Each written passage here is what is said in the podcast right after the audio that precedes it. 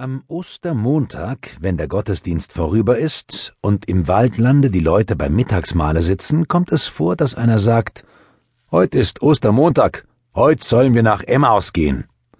Und fast allemal entgegnet ein anderer, Nach Ebenhaus gehen, das ist bei uns im Gebirg eine Kunst.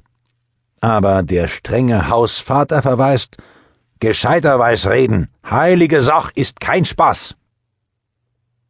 Am Vormittag haben Sie es bei der Predigt gehört, dass nach dem Tode Jesu die Jünger vereinsamt und betrübt umhergegangen seien, immer nur an den Herrn und Meister denkend, der ein paar Tage früher gekreuzigt und begraben worden war.